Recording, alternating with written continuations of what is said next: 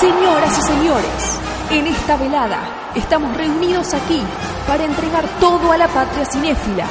Estamos aquí para decirles que sin lugar a dudas, esto tiene que mejorar. Basta de alegorías, basta de románticos suicidas, basta de cine experimental. Nosotros somos lo que este país necesita. ¿Saben por qué? ¿Saben? Porque esto es BSO, Banda Sonora Original, temporada 8. Somos radio, Do I feel lucky?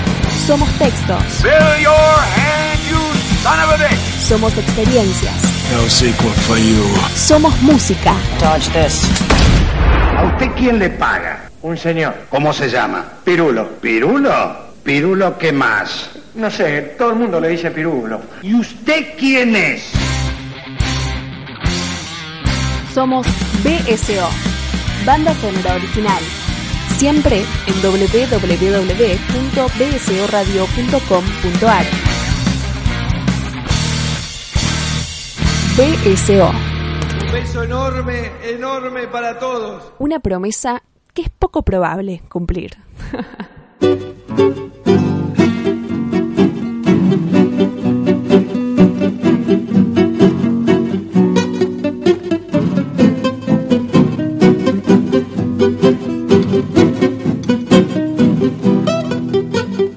Bienvenidos a una nueva entrega de banda sonora original. Estamos en un nuevo jueves, en un nuevo capítulo podcast y lo que habíamos prometido, un nuevo especial autores. Eh, venimos corriéndonos en las fechas, bueno, a veces este, nos cuesta un poco terminar de armar las grillas, pero definitivamente terminamos cerrando los meses con algún autor nuevo y les habíamos dicho también eh, en el último capítulo que teníamos algo muy muy muy especial. En este caso nos vamos a dedicar a una película de un autor y somos tres en la mesa, ¿sí? Primero eh, Fabio Villalba, ¿cómo le va Villalba? No por primera vez vino el especial autores. Sí, ¿cómo le va, Cirulo? Sí, me dejaste entrar. Sí, generalmente te cierro con llave o ese tipo de cosas. Te dejo en la escalera, ¿no? Afuera de- del estudio. Pero eh, en realidad el especialista, el que viene a, a- con la posta, digamos, es el señor Adrián Smukler, que otra vez retorna al estudio Griffith, eh, Lynch, no sabemos cómo se llama, pero no importa. Lo tiene a Griffith ahí atrás, por lo pronto. Eh, Sí.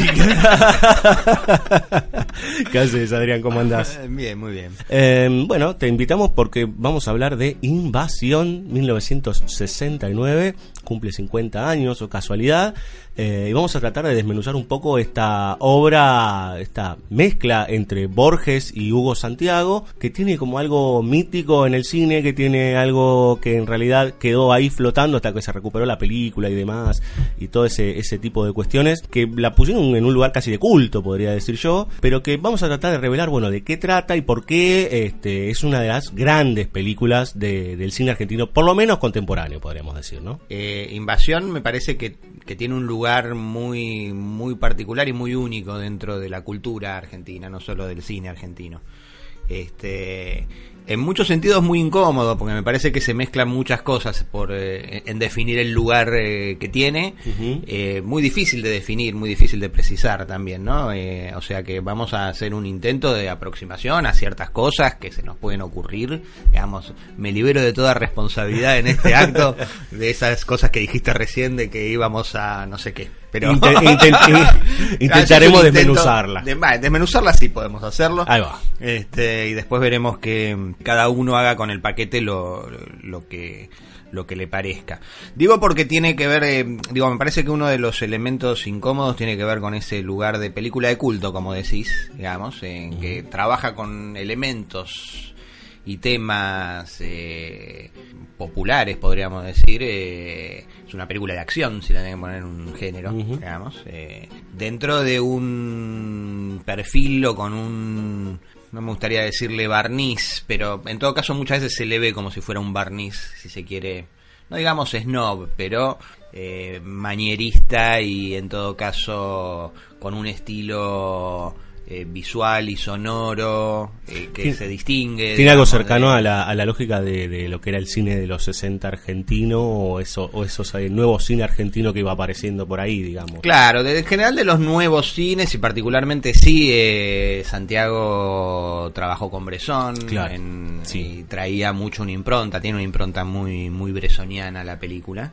Es una película muy borgiana en todo sentido, me parece. Eh, más allá de, del aporte, no, no el aporte, sino de, la organización, inclusive como proyecto, porque sí, el proyecto era de, de Santiago, se lo lleva a Borges y a Bioy. Está muy eh, organizada la película en- en- en- en la manera de ver las cosas, la Argentina, eh, el- la construcción mítica, la ciudad, que son netamente borgianas. este Y creo que hay una, en todo caso, una tensión en el estilo visual y en el estilo plástico, digamos, visual y sonoro de la película, que tiene bastante que ver con una apropiación, en todo caso, que, que creo que hace Santiago desde los procedimientos cinematográficos en cuanto a puesta en, este, eh, puesta en escena y, y estilo, que tienen que ver con una, con una apropiación, digo, del estilo de Borges, no porque Borges si filmara hiciera necesariamente ese estilo, sino porque en Borges hay una estilización,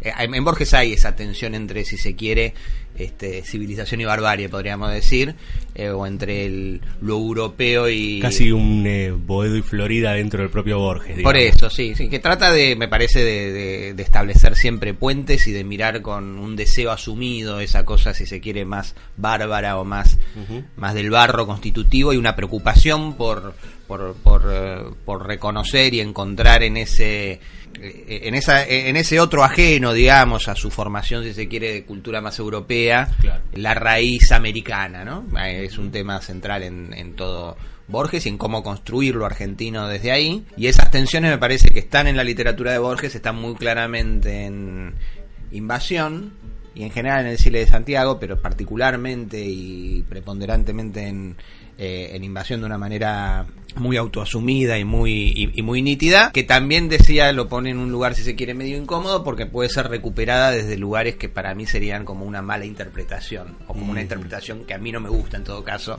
eh, que se vaya hacia ahí, que juega digamos, no juega con ese borde, este para mí juega bien con ese borde y, y lo ordena si se quiere. Con esos dos polos decís vos justamente. no, digo, con el borde de, de una interpretación donde se vea la manera más que el sentido o, La- o el, o el fin, este, y lo que se hace a partir de esa manera. ¿no? Hay en todo caso con, con, con cierta recuperación que, que sí me parece que en el caso de la Nouvelle Vague y de Godard y de particularmente de Godard, digamos, eh, en la recuperación de muchos de los godardianos, este, hay para mí una mala lectura, digamos, de, de cómo juega el distanciamiento, si se quiere, formal, la cosa esa brechtiana que se atribuye, que yo creo que, que es productiva siempre en la medida en la que genera una distancia para volver a mirar hacia donde se está mirando y no para regodearse en la distancia. ¿no? Es como muchas veces el gesto que toma distancia eh, se valora como gesto en sí mismo claro. este, Claro, y ahí se una- pierde la función. Claro, como una mueca, digamos, ¿no? Como un Se convierte en mueca, está bien, claro. Sí, en relación a eso pienso que la herencia de invasión. Se suele trabajar desde lo formal específicamente y no sobre qué tipo de, perspectiva o de, de visión del mundo tiene sobre la Argentina como vos dijiste o sobre otros temas como el coraje, la valentía. Y a un punto es como cuando identificamos lo borgiano solamente porque al final de la trama los pasos del héroe dice, eh, no sé, dibujaron el mapa de su rostro en vez de pensar, bueno, cuáles fueron esos pasos que fue dando el héroe y qué atravesó para y que qué ellos- rostro dibujaron. Y qué rostro. Está muy bien. Sí, paradójicamente también eh, hay como que se mantiene viva la película en, en el, en el corazón de su gente. Digo, en, en el... eh, yo creo que, eh, que en todo caso ahí, para compensar un poquito, si se quiere, esa crítica o ese, esa cosa, si se quiere, despectiva que podemos estar, o puedo yo, me hago cargo. No, no, estar no. Estamos de acuerdo, estamos sobre de cierto culto que se hace de, Sí. de, de la película, simultáneamente, qué sé yo, de cinco proyectos que seguí de Leonard, que dos la tenían como referencia. Está bien que la tenían como referencia De la este, estética, digamos, va, sí, de aspectos aspecto parciales, claro. digamos, y, y- y- y no del núcleo de, eh, de sentido de la película. Pero la siguen viendo y les sigue gustando. A gente que se aproxima, a gente joven que se aproxima. Me parece que eso es una, una especie de, de construcción que hace la película dentro de sí misma, en la relación entre el grupo, digamos, de los siete eh, eh, discípulos, eh, guerreros, eh, no sé, eh, de el grupo organizado por Don Porfirio y la gente del sur, digamos, ¿no? O sea, como que hay algo que de todas formas hace que, que inclusive digo, está en esa estilización, sobre todo porque me parece que sí, no me animaría a decirlo de todo el cine de Santiago, pero sí claramente de, de invasión, ahí todo el estilo está conduciendo, es un puente hacia el sentido de la película. Este, no creo que ninguno de los elementos sea un regodeo dentro de la lógica de la película, digamos, más allá de ciertas lecturas parciales que pueden que pueden también eh, por ahí aparecer porque la, la película presenta dificultades es un desafío para Sí. el espectador. Digo no no no se la hace cómoda al espectador. Entonces bueno implica un, un aprender a dejarse llevar por la forma de la película que mm, para el cual no necesariamente estamos del todo preparados, digamos, ¿no? El espectador, asumo que el espectador del fin de los 60, este, claramente el espectador contemporáneo, digamos, no, no, entonces bueno, tiene una cierta dificultad de acceso a eso. Por eso eso también le da esa, ese, rasgo tan particular, si se quiere, de elitista, po- de elitismo popular. No sabría cómo claro. definirlo, ¿no? Porque este juega con esa tensión, mantiene activa esa tensión, digo, ¿no? Y este para mí te ten- la, la manera en la que conviene acercarse a la película, la manera en la que la película, por lo menos en mí, juega el efecto que juega, que me parece que es el que vale la pena defender, tiene que ver con con sostener eh, la aproximación que pone en primer término la épica, lo heroico, la entrega, el sacrificio, el cine de acción, digamos. ¿no?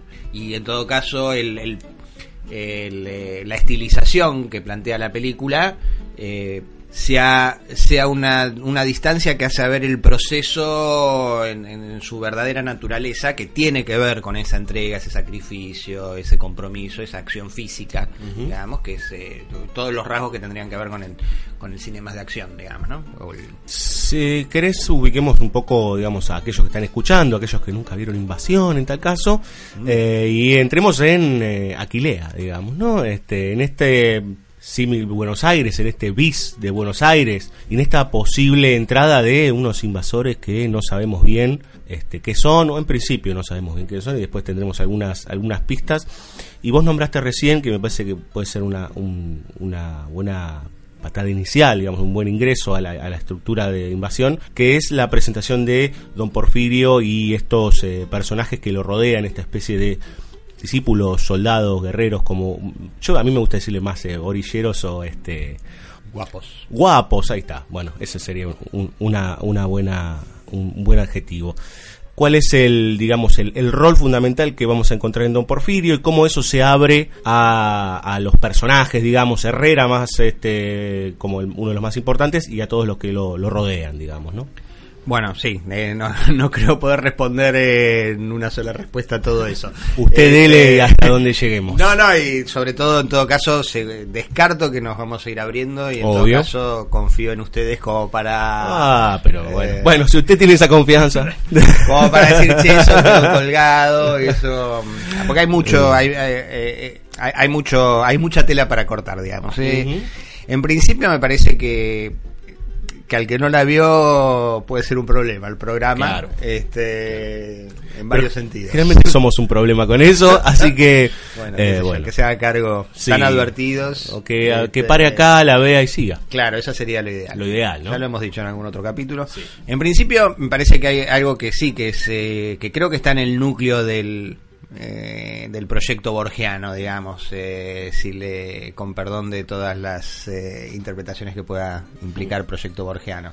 Digamos, tiene que ver con la construcción de la idea de un mito digamos, eh, acerca de lo que somos los argentinos, ¿no? que es algo que me parece que, que- está en el núcleo del sistema de Borges, de, tratar de fundar culturalmente una idea de, lo argentino. Por lo menos fue una clara preocupación. ¿no?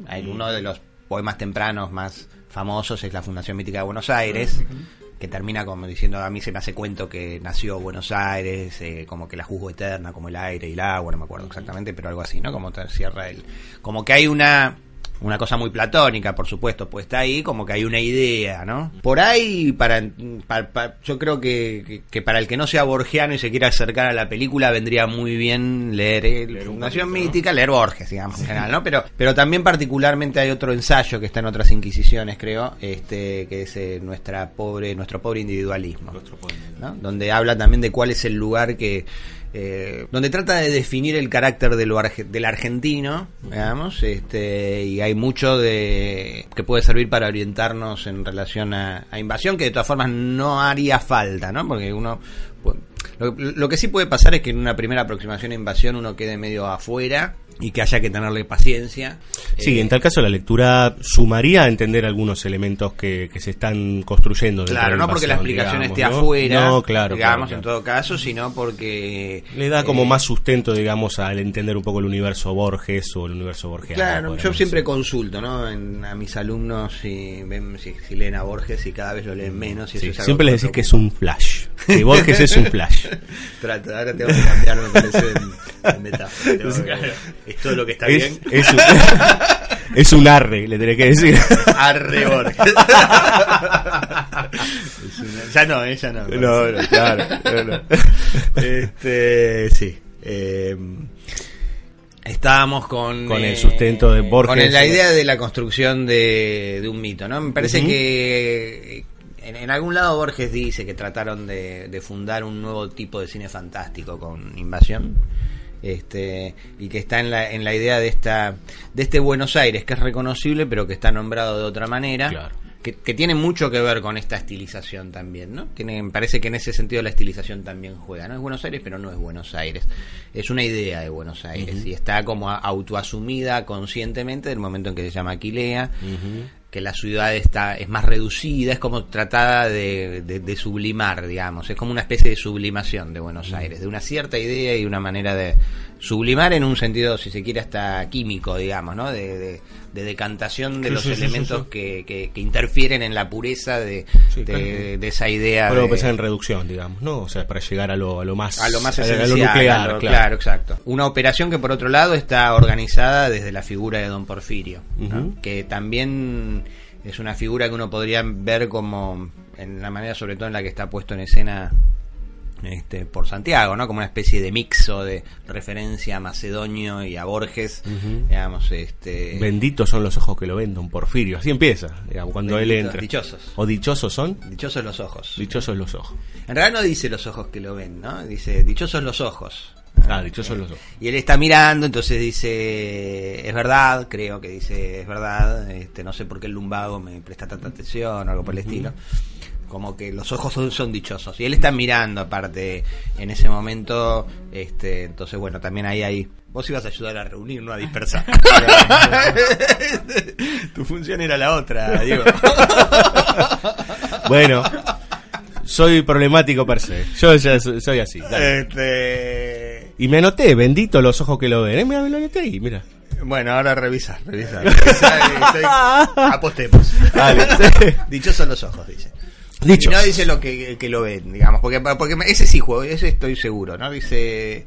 No, porque está ese juego de ambigüedad en el que le dice dichosos los ojos en el sentido de, de, de que lo ven. Ujú. Este, y puede haber una, y en la interpretación de Don Porfirio hay como una cosa, él está en un acto de mirar y, y dice es verdad o tiene razón o algo por el estilo y como que son dichosos los ojos, de verdad son dichosos los ojos y lástima el lumbago, digamos, ¿no? Porque él está como ya viejo para estos trotes, ¿no? Claro. Entonces eh, hay como una cosa donde la mirada está viva, este, el cuerpo está, está pidiendo una extensión de tiempo que no tiene. este, Claro, me iba- me y eso es parte de- del núcleo de la película. Digo, Me iba casi al final, pero dice patriada, una cosa así, para ¿no? esta- sí, ya no estoy para estas patriadas. Claro, una cosa así. Sí, sí.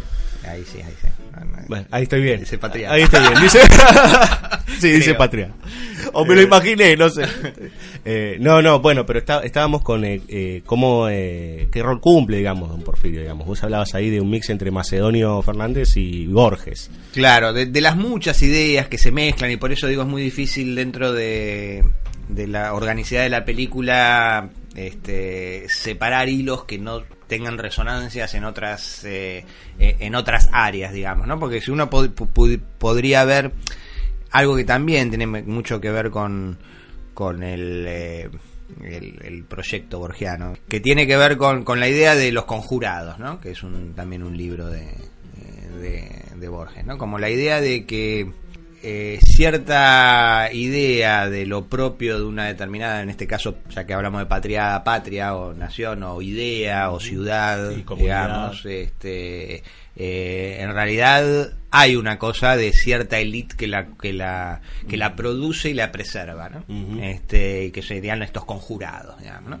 Entonces, si bien, y me parece que es genial, digo, dentro de la lógica de la película, que, que los conjurados sean héroes de acción, héroes de acción que simultáneamente son personas normales, ¿no? También en el en eh, héroes que, que, que tal vez no lo sean, no me acuerdo cómo lo dice en la sinopsis o en un grupo de, de héroes que no que no tienen una fuerza especial o una, no, no, no son, digamos, los de Marvel. Claro, Este, no, bueno, no, claro. eh, Superhéroes lejos, digamos. ni, ni superhéroes ni tampoco son los héroes de acción típicos, no, Claro. son no hay un McLean ahí, digamos, No, no, hay claro, un claro, eh, en realidad te- lo heroico tiene eh, tiene un anclaje muy directo en, eh, eh, en una actitud, pero que no los aparta o que, o que no distiende la relación con, con una cosa, si se quiere, muy, muy humana, digamos, ¿no? Y muy, muy anclada, muy personal, muy enraizada en cierta eh, idea de ciudad y que me parece que eso eh, también está. Pero bueno, está esta idea de- del núcleo de los conjurados, digamos, de que preservan una, una idea y que en realidad esa preservación tiene que ver con una trama urdida, digamos, por una figura, digamos, ¿no? Que, este, en la que de alguna manera él se coloca señalando en todo caso a Macedonio, pero que tiene que ver con, con esa idea de integrar aparte, si se quiere, eh, inclusive uno podría decir, bueno, de, de lograr que la tradición occidental, para pensarlo en términos más precisos que la idea de cultura, digamos, ent- entendiendo la cultura como la tradición occidental, enraizada o, o produciendo desde el barro, si se quiere, originario, orillero, vos decías, este eh, de lo porteño, de lo porteño también como como idea de lo nacional. En eso lo digo así con Muchas comillas, podríamos decir. con las comillas Sí. para no entrar en la polémica si se quiere unitarios federales. Sí. Este, pues, bueno, claramente es unitario Borges, este, pero en todo caso con esa fascinación, con esa fascinación y con ese puente, este, digamos que, que tiende a que trata de tender, digamos, a, hacia lo, lo federal, podríamos decir, digamos, pero, pero tratando de salir de esa dicotomía, en todo caso porque terminó siendo lo, lo cultural europeo apropiado este, por los unitarios de una manera engañosa. ¿no? Podría decir, bueno, que Ezra Pound siempre dice que una, que una idea... Bueno, no, me acuerdo exactamente, pero algo así como que el valor de una idea aparece cuando la idea se convierte en acción. Pero como que si, si, si, si manejamos esa distinción entre unitarios y federales como una polaridad, eh, la preservación culta de lo europeo por la idea de los unitarios y en ese Sí. sentido lo porteño no es la idea con la que trabaja o con la que intenta trabajar o la que intenta me parece producir o por lo menos la lectura que yo hago de lo borgiano ¿no? es una somos esto traemos esto y estamos en relación Claro. con eh, eh, con esa otredad que es este mundo salvaje y- pero que ese mundo salvaje nos define. Claro. Ahora, en el- siempre hay como esa esa idea en el eh, en Borges de, de- del contagio digamos, eh, con la sustancia a la cual tratas de dar forma y que te convertís en eso. digamos. Eso me parece que, aparte como proyecto cultural argentino, yo lo, lo banco. digamos. Yo creo que es eso lo que eh, nos define y que él trata de hacer como que nos define y en ese sentido me parece que Invasión juega un rol muy importante. Pero en eso, digamos, aparece esta idea de, de esa Buenos Aires mítica, que aparece desde el título, Aquilea, y, y que está permanentemente en una tensión donde se reconoce pero al mismo tiempo se distingue. Entonces uno está viendo, creo que uno sale a ver Buenos Aires después con esa idea de Aquilea flotando como una estructura que podría ser, digamos. ¿no? Y me parece que eso es lo que creo que lo logra la película. Y creo que la vitalidad que tiene la película más allá, aún si es, digamos, por una primera lectura de, del manierismo que tiene, de, la- de esa estilización, bueno, eso eh, puede ser el envase que conserva, digamos, vivo lo otro también, ¿no? claro, Podría lo- ser lo una manera de, decir. Eh, bueno, mirala 30 veces la película y algo va a empezar a, a, decantar de lo otro, de lo que de verdad le da sustancia, digamos. Yo pensaba con respecto a esto que vos decías de eh, la, la, puja o el diálogo constante que hay en, en, Borges con este esto europeo más refinado, podríamos decir, y aquello salvaje, algo que también uno puede relacionar con los argentinos también, digamos, ¿no? Pero me parece que acá en Invasión hay algo que está viniendo que supera todo eso, digamos, ¿no? Eh, obviamente yo siempre pienso en los yanquis, digamos, o por lo menos en la cultura del neoliberalismo, el liberalismo y etcétera. Pero me parece que la película lo que está poniendo en énfasis es que más allá de esas distancias, hay algo que hasta inclusive al principio no le encontramos rostro y después eso se va poniendo en cuerpos, yo diría hasta casi uniformes, estos tipos que están vestidos de, gabardina, que van a ser como esa especie de, de, elemento superador que, bueno, que ahora el enemigo es ese, digamos, ¿no? ¿Es, es algo así? Y sí, en, principio creo que está, que está deliberadamente abierto en referencialidades específicas, precisamente para que uno lo que vea es eh, la diferencia, digamos, y, y lo que los invasores son homogéneos, son, son replicantes, podrían ser como una especie de, de, clon. Sí, o agentes de Matrix. O agentes de Matrix. Este, sí, sí, sí, son una especie de.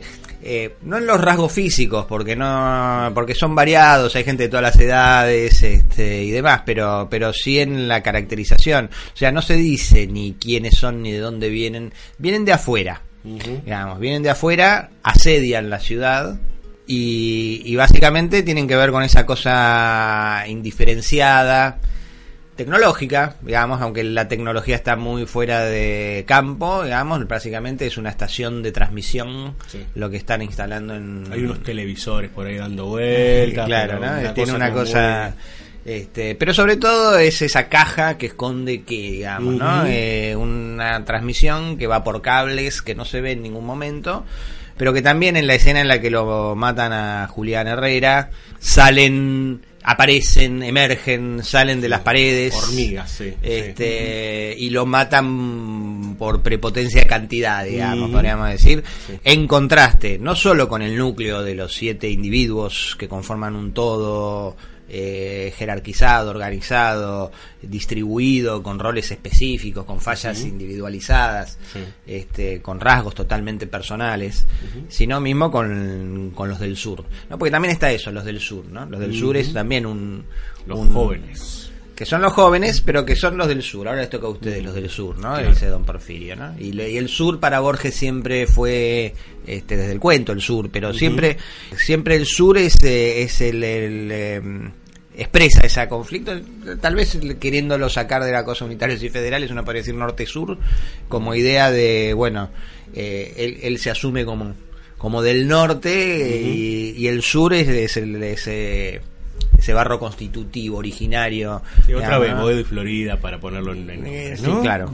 yo soy de Florida, pero bueno, en Boedo también hay cosas, para, para rescatar y para sostener. no, no, no, y en, y en todo caso una vitalidad que hasta eh, qué sé yo, yo hace mucho que no leo el Facundo, digamos, ¿no? Pero siempre me acuerdo de, de una escena que cuenta Sarmiento de Facundo este, enfrentando un tigre, subiéndose a un árbol y, digamos, y, uno lee eso y en el propio relato de Sarmiento este, desborda admiración, digo, ¿no? una este, fascinación. Hay una fascinación que tiene que ver no solo con, sino con un reconocimiento de una cosa donde el coraje es más genuino y es más auténtico. En ese sentido, la tradición occidental, digamos, este, encuentra que los padres fundadores posibles de esa construcción mítica no están en, y eso sí es muy claro en Borges, ¿no? Con los guapos, los orilleros y demás, no están en el librero, en el intelectual, este, está así en los eh, militares de la independencia, militares de la conquista, digamos, pero también está en el orillero, en el que con el coraje, digamos, ¿no? el que pone el cuerpo, El que pone el cuerpo y el que reconoce, digamos, para él, eh, bueno, el lugar en el que pone el Martín Fierro y puntualmente el lugar en el que pone ese reconocimiento, eso está señalado en el ensayito este de nuestro pobre individualismo, eh, del acto fundacional en el que Cruz dice no voy a permitir que se mate un valiente y se pone del lado de fierro, ¿no? Como una cosa donde está el núcleo de lo argentino. El reconocimiento más allá de toda institucionalización digamos, de lo humano, donde la amistad es el valor central, ¿no? Y me parece que está muy claro acá en, Invasión el, el, lugar que tiene esa construcción de la amistad, que tiene además que ver con una aceptación, ¿no? Eh, Fareta dice en algún lado, este, en la aceptación está el heroísmo, ¿no? Que no aceptación que no es resignación, ¿no? En el, conocimiento, ¿no? Me parece que también es un núcleo en invasión. Esta idea de, de, conocerse y de quién conoce a quién y de cómo nos conocemos y de, y de cómo el grupo se integra con siete eh, individuos muy caracterizados donde todos se conocen entre todos, digamos, y todos saben. En todo caso, ahí podemos dejarlo ir a un segundito aparte para dedicarle este, el tiempo que merece, digamos, este, pero bueno, ese, ese reconocimiento en la amistad de inclusive la falla del otro y esa aceptación de la falla propia y la falla del otro. Hay algo todo el tiempo con eso, ¿no? Inclusive creo que Herrera hasta juega un poco con, con algunos de los personajes que tienen cada uno como o su falla o en realidad su, su modo eh, y, pienso en el personaje en el seductor y pienso en, en la mismo, digamos, ¿no? Como a cada uno, al otro que le miente, el farmacéutico que le miente a la señora, como que él siempre eh, eh, hace una sonrisa o de la palmada en el hombro, como esta cosa como que... O hay un comentario que no siempre es de Julián eh, o de Herrera, digamos, que es el mismo, que implica que todos se conocen, ¿no? Silva no nos va a perdonar la milonga de este Flores, este, siempre hay un comentario de eh, que tiene que ver con, con, el reconocimiento de ese rasgo del otro. Sí, inclusive, no me acuerdo exactamente la frase, ya lo aclaro, pero por las dudas, pero cuando se juntan en el bar justamente después suena eh, la milonga de Flores. Eh, entra uno de los personajes y dice algo con respecto al sentimiento de la amistad, ¿no? que la amistad es un sentimiento tanto más lúcido que el amor. Algo así, ¿no? Como eso casi que define de alguna manera toda esa, esa idea. Y aparte están todos sentados alrededor de la mesa, como hay una cosa ahí de, de unión, de camaradería, de corazón entre ellos, ¿no? Más allá, digamos, este, de, de esos defectos que decíamos que puede tener cada uno o las debilidades. Claro, más allá de sobre todo aceptándolas, digo, no, no negándolas. No hay una cuestión de descubrimiento de, che, mirá quién era este, claro, este, Como bien eh, nítido en ese sentido, no es que no es que hay algo que esconden por detrás. Exacto, ¿no? Como que, entre ellos pueden mostrarse tal como son, digamos, además, y son aceptados así unos por otros, digamos, este eh, sí, vamos a escuchar música y vemos un poco de cómo se, se entrama toda esta, esta relación con estos que vienen de afuera, ¿te parece? Dale. Villalba, ¿usted tiene alguna palabra o no? Bueno, eh, vamos a escuchar un poco de tango, vamos a escuchar en este bendito programa, en estos dichos, en este dichoso, en este dichoso programa vamos a escuchar, eh, bueno, vamos con un poquito de Francisco Canaro. Francisco Canaro es orquesta, Ernesto Fama canta, Milonga de Buenos Aires.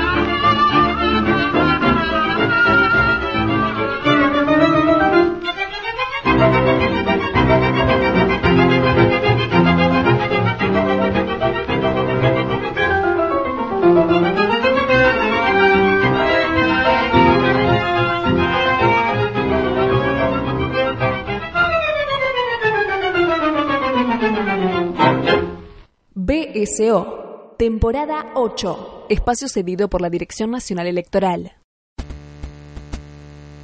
¿Cansado del pasado? Vote lista 800. Sara Connor, presidenta. Prometo que tomaré las armas para forjar un futuro mejor. Vote lista 800. Sara Connor. Para que el Skynet no vuelva. Hasta la vista, baby. Otra vez.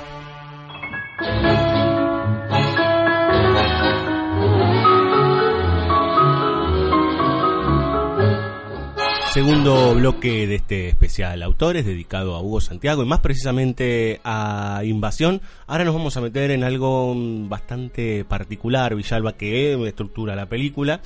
eh, que tiene que ver con la, la- la cuestión del tiempo, digamos, ¿no? Y cómo eso también va armando de alguna manera la, trama. Sí, porque como señalaban, esta cosa de, de la Buenos Aires Bis con Aquilea, pero en principio tenemos una referencialidad muy fuerte que son los paisajes de Buenos Aires, es la cancha de Boca, etcétera. Eh, al mismo tiempo la película se estrena en el 69, pero en el primer planito, ya que tenemos de las terrazas de Buenos Aires, tenemos Aquilea, 1957. Ahí ya hay otro desplazamiento, además del físico o espacial, que es el temporal. No sé si te parece, Adrián, que por ahí tiene algo que ver con esta idea de, de esto que tenemos que sostener o de esto que tenemos que conservar sobre lo argentino o sobre lo porteño. Eh, coincido, digamos, es una se le suma ese desplazamiento, se, le suma y de alguna manera induce al desplazamiento también espacial, ¿no?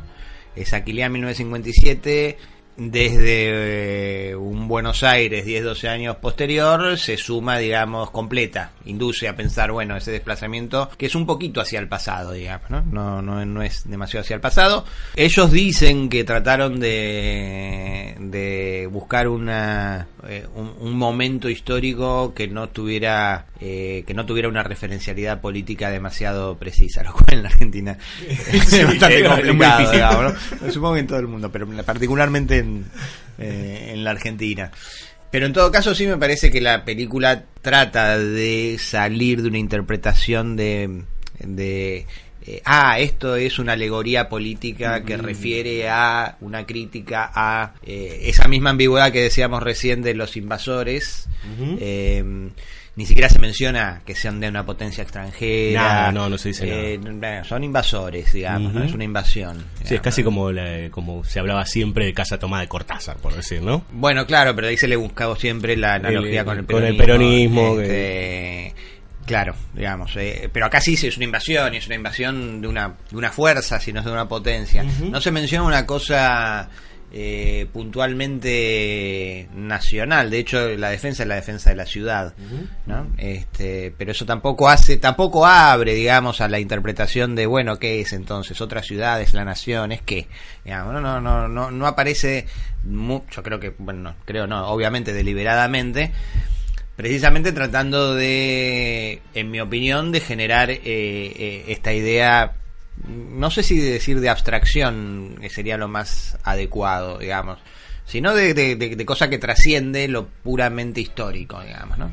Este, eh, recién mencionabas la fuera de del bueno mientras sonaba el tango este esta cuestión de, de Borges la relación en Borges con la dictadura Claro, sí, sí. o la- con la libertadora y demás este, que también genera ciertas incomodidades pero creo que también Borges trató siempre como de desplazarse de esas posturas políticas en lo que tiene que ver con su obra digamos ¿no? lograr que su obra no estuviera anclada a eso y que estuviera abierta digamos a cierta cierto juego de de, de interpretaciones.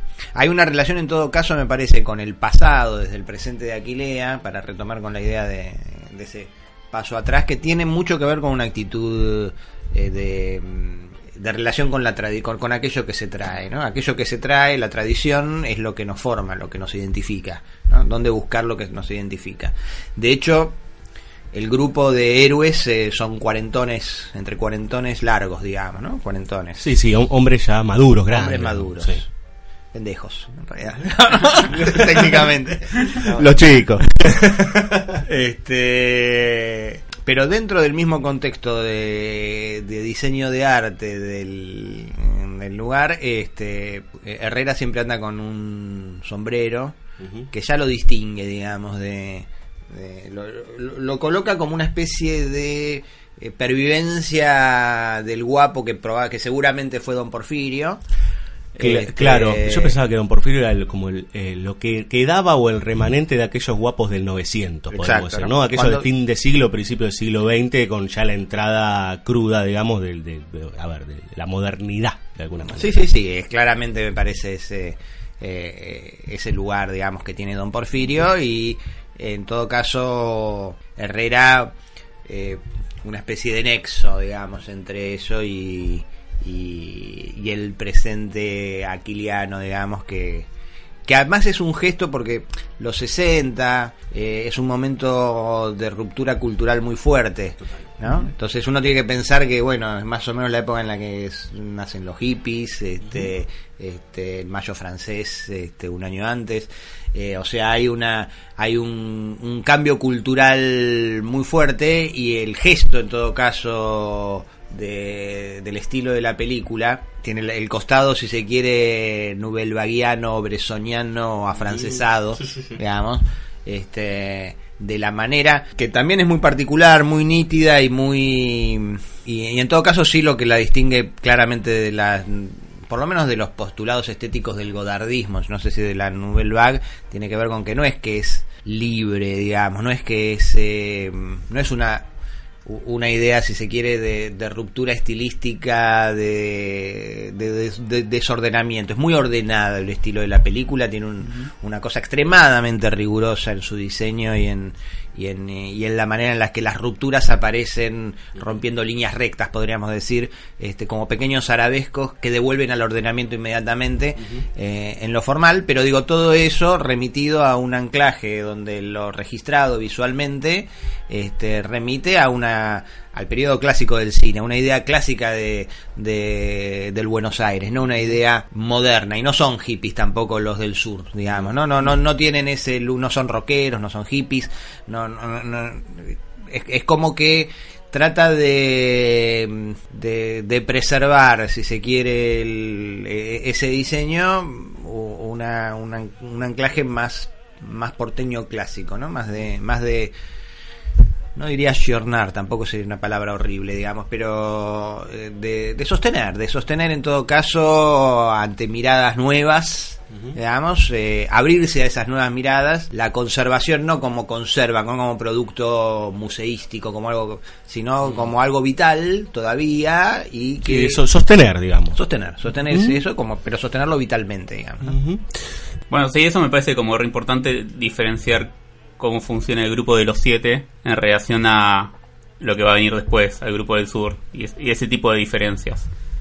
En Sí. relación a que, bueno, ya empieza a ser un grupo mixto y donde la vestimenta pasa por vestimenta de lo que podemos pensar como los 60, por Claro. lo menos en, en Argentina.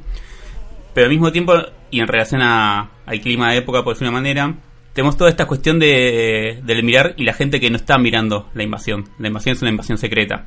Y, por ejemplo, en la escena de Porfirio de Benditos los Ojos, o Dichosos los Ojos, eh, están discutiendo sobre un partido de fútbol, por Sí. ejemplo.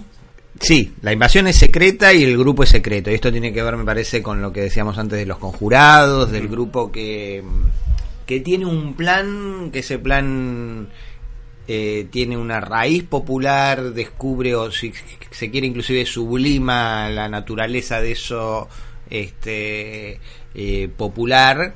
eh, pero no necesariamente es eh, descubierto o reconocido este eh, por por el pueblo al que le da su, su sustancia, del que de- del que sublima su eh, su esencia, digamos. ¿no? De todas formas, eh, a ver, la, la escena de la, del almacén con la que abre, con la que se presenta Don Porfirio, donde aparece esto de dichosos los ojos, tiene una primera lectura de que la gente está en cualquiera, podríamos decir.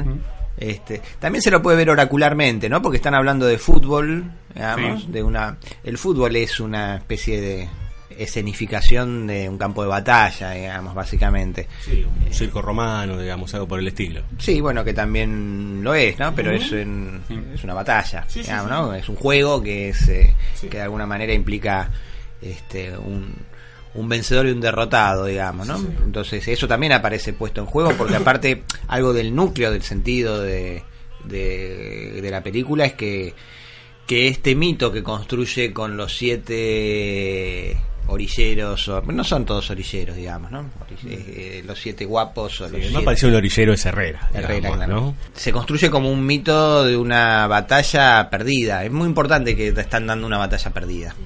¿no? Y que lo único que quieren es más tiempo. ¿Más tiempo para qué? ¿no? Claro. Eh, más tiempo para ordenar la resistencia, en realidad uno podría pensar, pero, pero es muy importante que Herrera crea que es el último, eh, en la lógica de sentido de la película. Yo Este, pensaba que, perdón, eh, pero pensaba que si, si todos están viendo, lo pienso en el hoy, todos mirando fútbol, este, como quedándose en la ficción de la batalla y no pensando en la batalla en sí, por decir. Bien, sí, sí, sí, sí. No, tiene que ver con eso, me parece. Eh, hablan de todas formas de un tal Bramante, que uno puede suponer que es el director técnico del, este, del equipo, de que habrá que jugar contra los jueces, digamos, ¿no? O sea, que de, eso, de ese tipo de elementos, eh, desde luego que no, no hay una línea eh, de más en, eh, en la película y está puesto este de dichosos los ojos donde le están mirando y, y, y leyendo, digamos, ¿no? Signos. Vos sabés que yo la primera vez tuve la percepción, pero en, en los primeros dos planos, pensé que don Porfirio era ciego por cómo estaba eh, Ah, el, el plano, dije, serás, eh, eh, también como recién vos dijiste lo oracular y demás, dije, bueno, algo debo, de, me debe haber pasado en, en- en esos primeros planos que pensé que o ciego que no veía bien, digamos, pensé en Borges, claramente, pero que me, me, me dio como esa sensación al principio, después ya no, encima después se lleva puesto un tipo enseguida. Bueno, ¿no? ahí es donde le dice, disculpe, no tengo tiempo, como si Sí. fuera a hacerle el aguante. Estoy apurado. Estoy apurado y se lo queda mirando así como... Guapo. Este, claro, ¿no? Como, como ese recuerdo eh, que trae de sus, de sus otras épocas, digamos, ¿no? Pero que es totalmente extemporáneo, porque no el otro, bueno, estaba leyendo una revista, creo, se, se- choca, no se iba a agarrar a trompadas por... No, no era una cuestión no. de territorialidad ahí puesta del guapo Claro. que viene del otro barrio, digamos, ¿no? De- pero esta cuestión de, del lugar en el que pone a la gente. Y después la gente, si bien no siempre es cálida, siempre ayuda. De hecho, hay contribuciones. eh, hay una que moto, clave, el el pibe de la moto, de moto, que trata de saber qué, qué- qué están buscando estos. Es lindo, ¿no? Cuando le da el- la palmadita en la cara, ¿no? El cachetazo como diciendo pibe. Claro, este, yo me ocupo.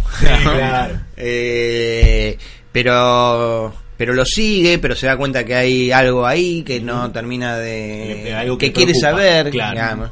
Este, no se enoja porque por, por, por darle la moto ahí. Después está la la, la sí, la, la señora de la limpieza que lo salva Genial. a Herrera, digamos, este y la y la gente que los agarra a ellos en la Ujú, cuando, cuando chocan, el camión, claro. digamos que se preocupan, que le tratan de Denle de- aire de- eh, sí. Ujú. O sea, hay una el, el, el, el de la estación de servicio que también tiene una cosa, le deben haber dado mucha charla, lo deben haber mantenido despierto, digamos, siempre hay una cosa cálida de la gente de la ciudad. Digamos, más allá entonces de, de eso eh, que se pone en juego, ¿no? Hay eh, y, y esto también tiene que ver con lo que charlábamos en el bloque anterior, digamos, de, de los invasores que le dicen para qué siguen peleando por gente que, que quiere comprar lo que le vamos a vender, Claro. o- Ujú. ¿no? Que están esperando lo que les vamos a vender. Este, y después lo que le dice hacia el final a don Porfirio Herrera es a qué seguir luchando por ¿Para qué morir por gente que no se quiere defender? para qué morir por gente. Ahí la respuesta sí, la- la En ciudad es algún más momento que gente. dicen que la, claro, la ciudad es más que la gente. Ahí, ahí le dice. ¿no? Entonces como que se ofende Don Porfirio, no mira, le dice la ciudad es más que la gente. ¿No? Eh, o sea, ¿qué es la, la ciudad es más que la gente? Porque eso también podría ser mal leído, digamos. No es una cuestión de ni de patrioterismo, ni de ni de Sí, un nacionalismo mal leído. eh, claro, ni, ni, un- ni peor un porteñismo mal leído, Claro. digamos, sino este eh, la ciudad es la idea de comunidad, de, de lo que nos identifica con, con lo que somos, digamos, ¿no? Y eso es un valor trascendente para Borges, yo creo que lo es, digamos, yo lo comparto en todo caso. No como la idea de la ciudad o lo porteño, por eso, eh, hay que como hacer ese tipo de distinciones. eh, pero en todo caso como la idea de ciudad que organiza don Porfirio, que propone don Porfirio, que tiene que ver con todo esto que venimos charlando, pero que necesita que tome cuerpo en, en, en- en los actos de estos héroes. Digamos, porque ahí es cuando, esto que decíamos de Rapound, la idea se convierte en carna. Claro. ¿no? Entonces, eh, y ahí hay una cosa muy linda. Para mí hay como el, núcleo, el núcleo está organizado obviamente por Herrera. Herrera es el centro, digamos, de- del juego de tensiones y, y tiene como, yo diría, tres polos fundamentales, ¿no? El, el- el vínculo con Don Porfirio, digamos, eh, si se quiere, padre-hijo sí. digamos, este, el vínculo con Irene y el vínculo con Irala, digamos, ¿no? Que, que, que, que para mí es, es uno de los momentos más lindos de la historia del cine, digamos, el sacrificio de Irala, más únicos también, ¿no? Yo no, no, no tengo presente otra idea donde la polaridad entre cobardía y coraje, digamos, se juega de una manera tan nítida y donde se pueda revertir, no el coraje convertirse en cobardía porque no sucede, pero sí la cobardía revelarse como, como, como uno de los actos más, más valientes, inclusive diría, de, de la película, ¿no? Porque así como Irene que conoce y le dice a don Porfirio, cuando don Porfirio dice, no te preocupes, debe estar en tu casa, ¿no? Ya no, no me dijo que no iba a ir al, al estadio. ¿no? Eh, ese- ese, eh, don Porfirio Julián necesita ser valiente. ¿no? Este, es como una fatalidad. ¿No? Entonces ella lo conoce, sabe que va a ir. Al principio de la película también le dice, no vayas al bar, tenés que ir a tal lugar. Lo y él va y dice, les tengo que ver a ver si, se- si estos se la aguantan o no, una cosa así, ¿no? Son Como- tan malos como son tan malos dicen, como dicen, ¿no? Una, esa escena es, toda es increíble, digamos, ¿no? La, la mirada de Lautaro Murúa que es impávida, ¿no? Está ahí, duro los mira, es un guapo, guapo. Ah, Lautaro Murúa tiene un sop- es un soporte único, digo. Yo no creo que sí. pudiera ser eh, Invasión otra sería totalmente otra película sin Lautaro Murúa.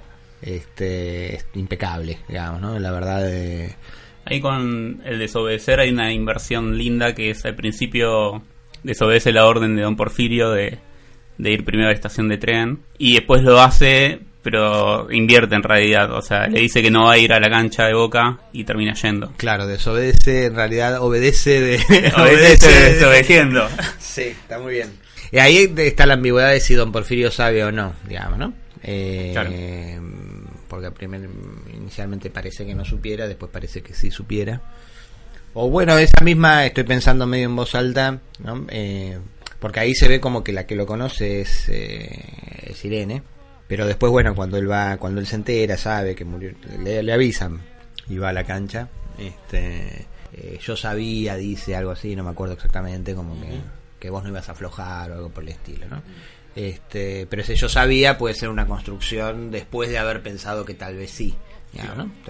Por eso es lo que estoy digo, pensando medio en, en, en- en- en Bueno, voz y, un poco oracular también, digamos, ¿no? Yo sabía que vos no ibas a aflojar, como esta idea también de, de que, bueno, que ve lo que va a suceder. O como esa expectativa, eh, me parece que también hay como una cosa del conocimiento que tiene que ser puesto a prueba también, ¿no? Eh, ese, yo sabía que iba a salir así, con que uno muchas veces dice, ¿no? Eh, yo- claro, claro. eh, pero que tiene que ver con una apuesta, no, no tiene que ver con una, con una cosa donde no hubo duda, no hubo inquietud, Claro. digamos, ese, no, no, no le resta esa inquietud. Lo pienso como la problemática esta teológica alrededor de si Jesús sabía o no que iba a resucitar, porque entonces pierde valor la pasión. Claro, y esta cuestión que también trabaja Borges en un cuento mm, que ahora no me voy a acordar el nombre, donde hay un teólogo que dice que el verdadero salvador es Judas, que el que porque Judas e- e- esa tensión, digamos, en, en- en que Judas sabe que es condenado al infierno y sabe que es necesario para, para la economía de la crucifixión, digamos, para que para que Cristo pueda ser Cristo necesita a Judas. digamos, ¿no? Necesita la traición, necesita el que lo entrega, este, y que entonces el verdadero Salvador, porque eh, Jesús es el Hijo de Dios, eh, tiene sustancia divina y, y- y el que es condenado al infierno es Judas, con lo cual es Judas, que un poquito está recuperado en la última tentación de Cristo de Scorsese, ¿no? Esa, este, eh, esa idea. Pero esto eh, venía en relación a Irala. Irala. Sí. Bueno, y está este, este lugar de la revelación de un destino, ¿no? Como en el enfrentamiento con la muerte. Y yo pienso eh, también en relación con el sur, con Dalman y con Emilio Gauna en El sueño de los héroes. Est- Esta cosa de descubrirse o no valiente o preocuparse o saber si uno... Sí, que está, exacto, sí. Pero está también puntualmente ahí de- dicho en ¿no? Bendiger cuando... Con Levendiger, que Claro. es un poco Bioy. Tiene unos rasgos. Sí, sí, aparte es el mujeriego, digamos, ¿no? Este. El Dan. eh, claro. Este, juega, juega claramente con eso. Por eso dice, bueno, está bien que me haya traído acá. ¿no? Y se comporta como un caballero, es muy Bioy, sí. Le dice que no se ofenda, Sí. ¿no? Hubiera sido una mera repetición, ¿no? Pero está bien porque. Está bueno porque hubiera sido una mera repetición y se da cuenta que le está diciendo sos como todas. Y bueno, que la deje ir para que no, Que no vea cosas que no vea feas. cosas feas, desagradables. Este, Pero vos hacías hincapié en Irala, eh, y me parece que tenemos que hacerle un poco de justicia, digamos, y hablar un poco de ese personaje, o de lo que construye ese personaje, digamos, dentro de, de lo que quiere tra- eh, construir Invasión de alguna manera, porque es el cobarde, de alguna manera, que termina llegando al acto de coraje o al acto de valor. Bueno, eso cómo se, cómo se arma de alguna manera. Bueno, está, recién mencionabas la escena del almacén, este, del almacén, no del, eh, Del bar. Sí, e- eso que desaparece. Desaparece. Sí. Y que ya está puesto ahí en el lugar, ya nos sorprende a... Entonces, lo único sorprendente es su desaparición. Claro, sí. Se fumó. Sí, ya está colocado en ese lugar, su dolor de muelas, eh, que es como una, ¿no? Sabe que ¿no? Lo- cuando llegan me tendría que haber abrigado. Eh, se va armando... Arma todo el personaje con eh, ese, ese movimiento de cámara, en realidad creo que es un paneo, que en el medio está Herrera, del otro lado está el, el doctor, que le dice el doctor, Silva. Este, Silva, y está Irala del otro lado, ese jueguito que dice vaya, vaya a dormir. Este, Sí. Ah, que- que me, va a cuidar, que es un tigre Irala, ¿no? Eh, sí, sí, Irala me va Gira la mirada ahí de Herrera, de Lautaro Murúa, es impresionante, digamos, ¿no? Como se sostiene ahí, vos ya entendiste todo, que este pibe este, le y hay cuesta. como una cosa, no, y hay un, un desprecio, digamos, ¿no? Eh, no, no demasiado disimulado de Mm. Herrera. Y para, para mí está, está ese movimiento que es genial, digamos, eh, cuando lo va siguiendo Herrera mientras están preparando la incursión a la quinta de los laureles, Ujú. este, la ligustrina, y le va diciendo, quede pensando con, con el voluntario, con quién debería ser el que... Y Herrera ni lo mira porque asume que le va a decir, "Ay, mandemos a X, debería ser el otro, no yo. Y tampoco le... Y sigue cuando le dice, debería ser yo, y, y le dice, todos tienen algo para ofrecer, yo solamente puedo ofrecer mi muerte. Ah, Me voy a poner a llorar en este momento. Este... Es cierto, porque a todos de alguna manera le encontramos una característica fundamental, pues eso está el farmacéutico, al otro que le dicen ingeniero, que es el ingeniero, digo, para pensar más o menos, el otro es la fuerza bruta, cachorro y demás, y él es eh, cobarde. ¿No? Claro, con él no se puede contar, digo. ¿no? Claro. Yo no sé si es tan claro en todo caso a qué se refiere, no es que eh, cada uno tiene como uno tiene la ambición de rayos X, el otro. No, no, no, pero, no, no. pero todos tienen. Están un poco algo- más definidos que él, por decirlo. O todos saben, son hábiles, son, Claro. se, se saben mover, digamos. Yo, no, yo no, no, no puedo ofrecer nada. Y es muy. Hay que evitar ahora cuestiones que tengan que ver con el género, como hablar de virilidades y, Sí. y- y ese tipo de cosas. Tené- ¿no? Pero bueno. Pero es muy. Es muy de amistad masculina que tiene Sí. sus rasgos particulares, si se quiere, la manera en la que. de una cierta idea, que en todo caso hay en Borges y en Bioy, sin duda, de.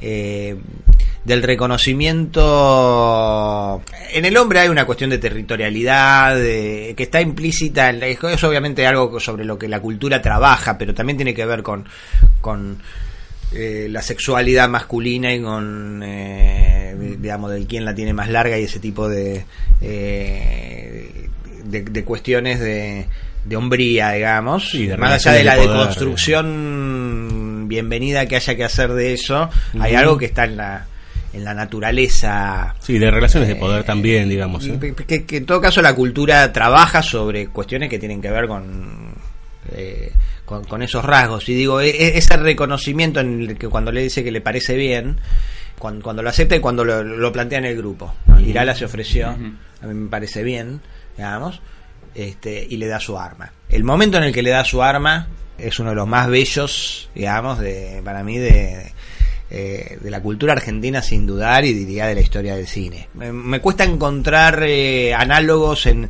eh, en la naturaleza de ese vínculo en relación al coraje y en relación a, al reconocimiento, ¿no? Y el Claro. reconocimiento y lo que puede tener para Irala, el valor que puede tener para Irala, uno puede Mm. pensar el, el arma, porque el arma, digamos, también es un soporte simbólico eh, potentísimo en la película, ¿no? Sí, claro. Entonces, eh, bueno, e- eso para mí define un núcleo, un eje, uno de los ejes que ordenan el grupo, ¿no? El vínculo entre Irala y, y la manera en la que eh, ese vínculo se salda y se suelda, digamos, inclusive eh, en relación a la escena del, del bar del principio, donde Irala abandonó a, a Herrera y eso gravita sobre otra y acá se convierte en el primer sacrificio, un sacrificio consciente, un sacrificio realmente heroico. Y en ese sentido la analogía me era un poco forzada con esta idea de Judas, digamos, porque digamos, el sacrificio de Judas no tiene que ver con el coraje o con el valor, ¿no?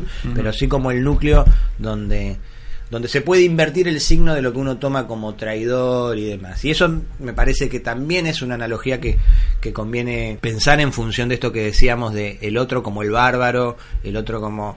eh, y, y particularmente en esta idea de, bueno, quien puede encarnar el, el héroe fundador, lo vamos a encontrar en la orilla, lo vamos a encontrar en el, en el otro lado, seguramente mucho más que... en Bueno, ahora que, ahora que pienso, la película básicamente toda está en los márgenes. Sí, sí. ¿no? Como el centro no, no existe. Va, existe, pero no está, no, no tiene sustancia, por decir de alguna manera. Sí, sí, todas las defensas y todo el recorrido es perimetral, no, no es en claro, las frontera fronteras. sur, claro. Sí. Está permanentemente, toda la acción sucede en las fronteras, salvando, bueno, la, la, la- la cancha de boca, digamos, ¿no? La- la- la- lo que su- sucede ahí. Bueno, es el equipo de la Ribera, Está bien, ¿no? Así que, bueno.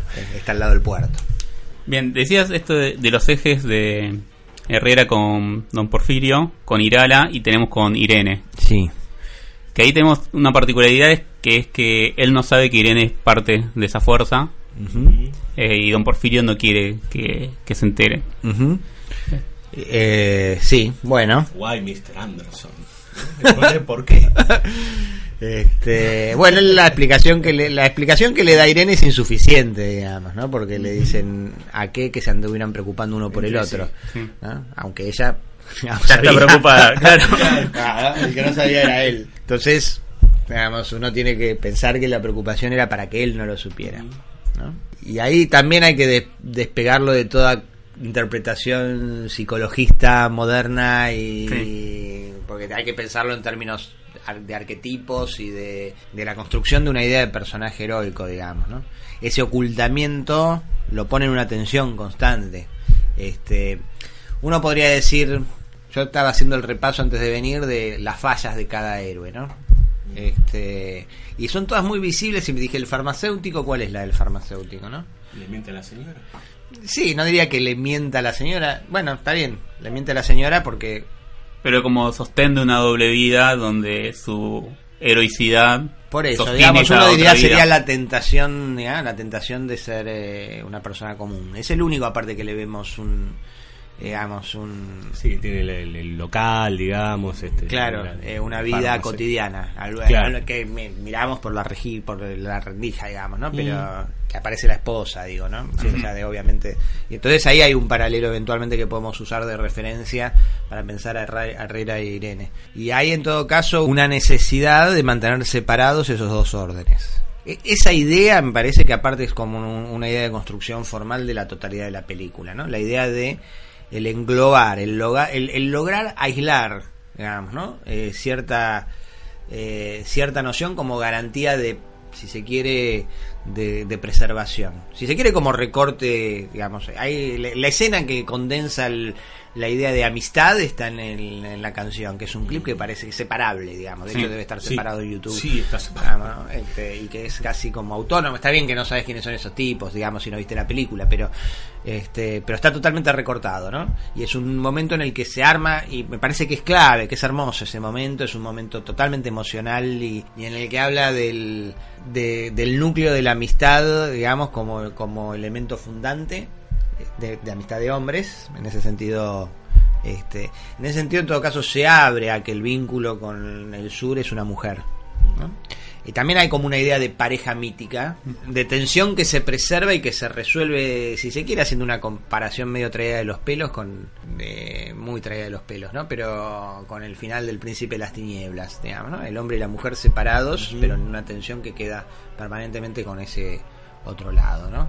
Y es la que distribuye las armas que preservaron, defendieron y que todo, porque todo el recorrido de estos héroes eh, fue tratar de preservar el arsenal secreto. Esa idea de que hay un arsenal secreto que tiene que ser preservado, que no se sabe la locación exacta en la cual está, que es algo controlado por don Porfirio y que es lo que se transmite, digamos, ¿no?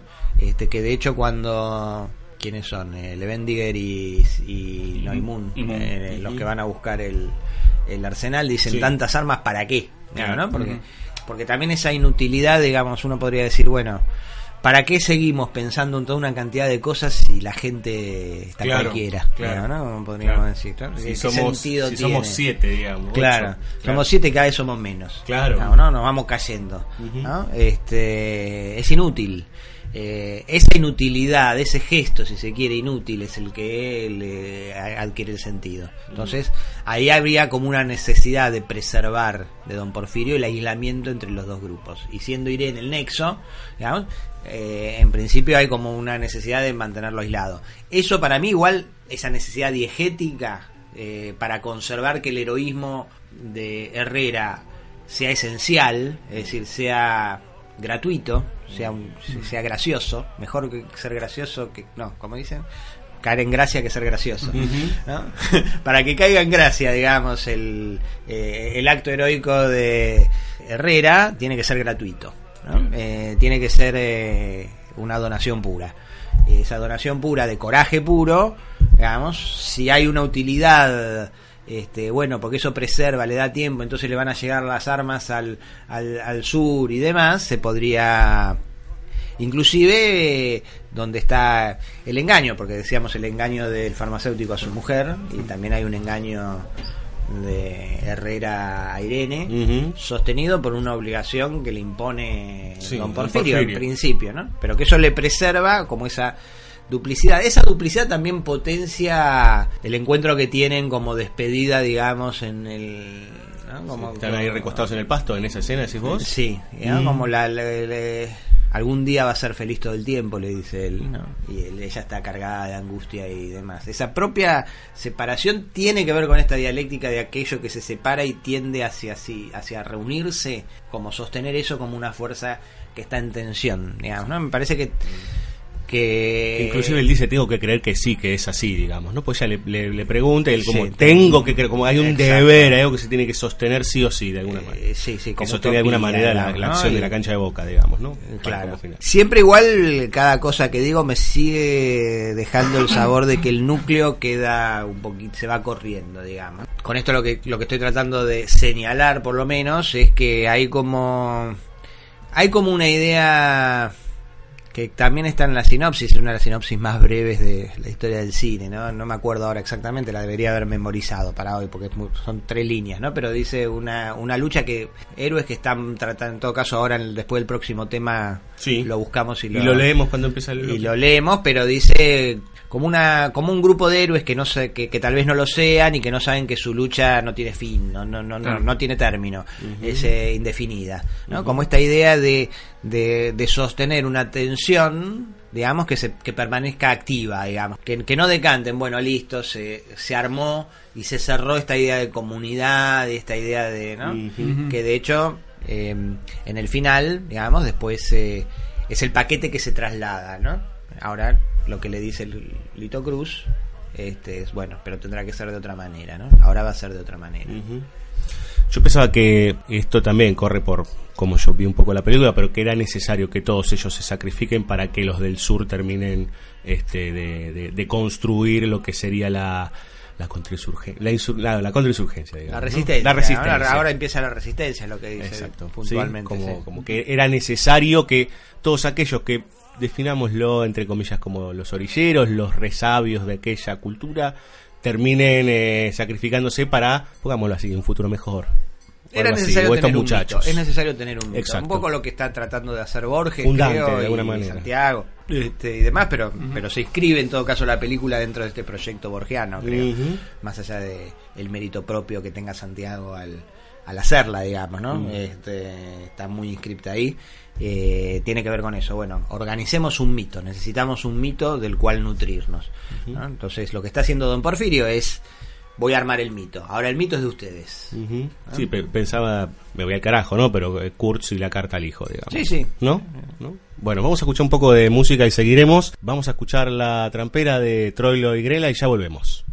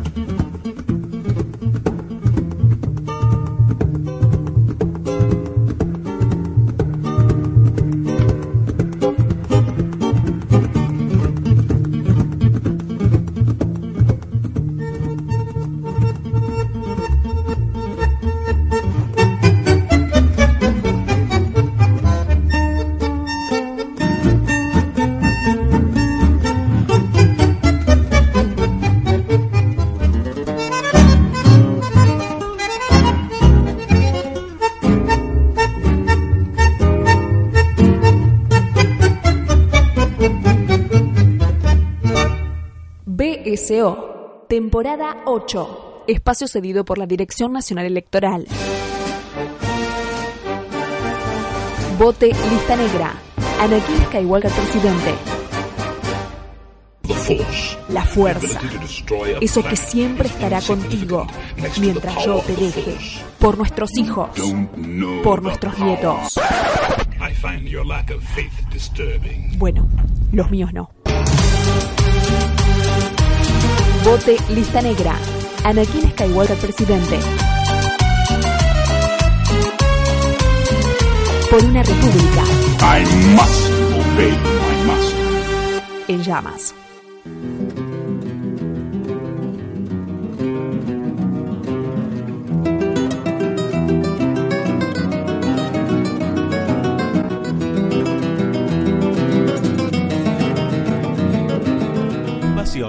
Es la leyenda de una ciudad, imaginaria o real, sitiada por fuertes enemigos y defendida por unos pocos hombres que acaso no son héroes.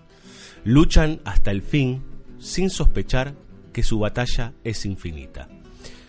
Esta es la sinopsis brevísima de, de Invasión, que bueno, acá la estamos leyendo justamente de un libro que tiene que ver con el cine de Hugo Santiago de hace unos cuantos años que nos trajo eh, Adrián, pero me parece que también eh, Adrián de alguna manera esto habla un poco de, lo indefinido que hablábamos antes, ¿no?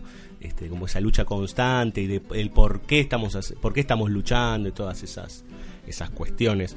Pero me parece que sería bueno para hacerle eh, justicia al personaje, de- que hablemos un poco de Irene, eh, ya que nombramos esta, y, y- y vos eh, trabajabas en el bloque anterior, esta idea de ellos por separado, pero bueno, ¿qué, qué rol cumple Irene, digamos, como mujer dentro de la película? Es una película de muchos hombres, digamos, o de, de predominio de machos, eh, y aparece ella como la, la líder o como el personaje preponderante de estos del sur, ¿no? Bueno, Eh, bueno, es el nexo, ¿no? Es el nexo y podríamos decir, por ahí, eh, es la puerta hacia, hacia el futuro, digamos. Es la puerta también hacia, hacia la expansión. Es la que distribuye las armas al final también, ¿no? Este, es la que... mm, hermosa escena también, ¿no? Esa escena final. eh, Sí, sí, y aparte hay, hay algo que, bueno, ya que estamos ahí, seguís dispersando en lugar de reunir, que era Es- la función que habíamos quedado. soy, soy neoliberal, Adrián. Este, pero bueno, ahí en, eh, eh, por ahí también redondeando algunas de las cosas que, que- que dijimos que está bueno redondearlas. Eh, ahí eh, cuando distribuye las armas, eh, termina de distribuir las armas y hay un- una mirada al, al- a la cámara, Ujú. cierra con eso la, la película. Este, con un firulete musical muy particular, con esta idea que decía antes, ¿no? Como, co- como una estructura formal de la película todo el tiempo, ¿no? Que trabaja con esas líneas, si se quiere, clásicas, a las que les hace con distintos recursos formales, muchas veces sonoros, muchas veces de movimientos de cámara, muchas veces de cortes, digamos, con distintos, este, muchas veces de elementos de utilería, pequeñas eh, volutas, podríamos decir, firuletes eh, estilísticos, que generan como un efecto de distancia y una necesidad de, de vuelta a esa línea que formalmente me parece es muy está muy lograda eh, con es- con ese firulete final digamos se clava la mirada en el espectador como pasándole la pelota al espectador así como se les está pasando que aparte es después del fin no la película termina dice fin eso también me parece que es muy importante y después hay como un pequeño epílogo muy cortito en el que se le pasa la posta no este eh, que aparte don Porfirio señala esto de bueno no me dejaron vivo se ve que piensan que estoy solo lo que también podría vincularse con el- la necesidad de, de aislar ciertas construcciones esto que decíamos de mantener aislado a, a, a Julián y a Irene este, también mantener aislado al grupo de los del sur, también permitió, digamos, eh, engañar. Y eso tiene que ver con ciertas construcciones simbólicas, ¿no? De preservación de, de lo que junta, digamos, y de lo que reúne eh, el sentido eh, para no dispersarse y disolverse. Peligro de esa disolución. Pero que una vez que se resolvió, una vez que se logró, que se organizó y que se solidificó a través de la muerte, se abre como mito para que sea usado por los del sur, y está muy bien señalado, ahora será de otra manera, ahora nos hacemos cargo nosotros, también que es como que hay una necesidad. Digamos, en ese lugar me parece que Irene, Irene es un personaje muy fuerte, es un personaje que permanentemente todo remite a ella. Si decíamos, teníamos, recién Fabio decía, bueno, hablamos de Don Porfirio, hablamos de Irala en relación a estos tres núcleos, digamos, ¿no? Que tensionan eh, y que definen en esas, en esas tensiones a, a- a Herrera, faltaba Irene.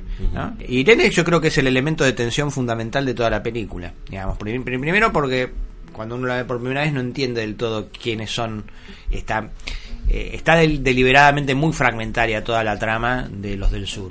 ¿no? So, lo que vemos es que son los otros. Y que los otros penden sobre Irene. Y que esa angustia, esa melancolía permanente, esa demanda de que. Porque Irene, eh, yo no- ya no sé si fuera del aire o en el aire, estábamos mencionando esta cuestión de, de que Irene eh, era obligada por don Porfirio. Esta cuestión de que don Porfirio le dice eh, de preservar para que los dos no se preocupen mutuamente de lo que hacían el otro y ella sí se preocupa.